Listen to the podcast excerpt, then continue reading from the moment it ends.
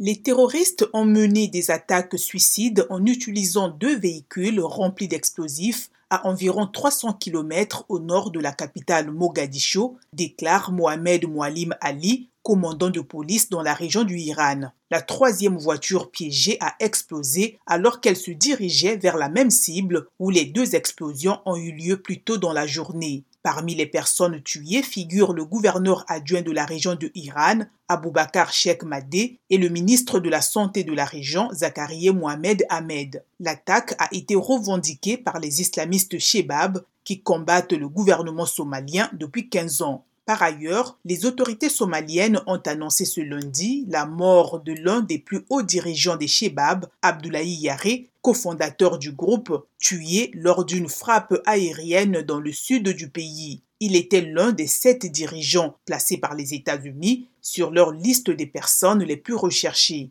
Washington avait mis à prix sa tête pour 3 millions de dollars.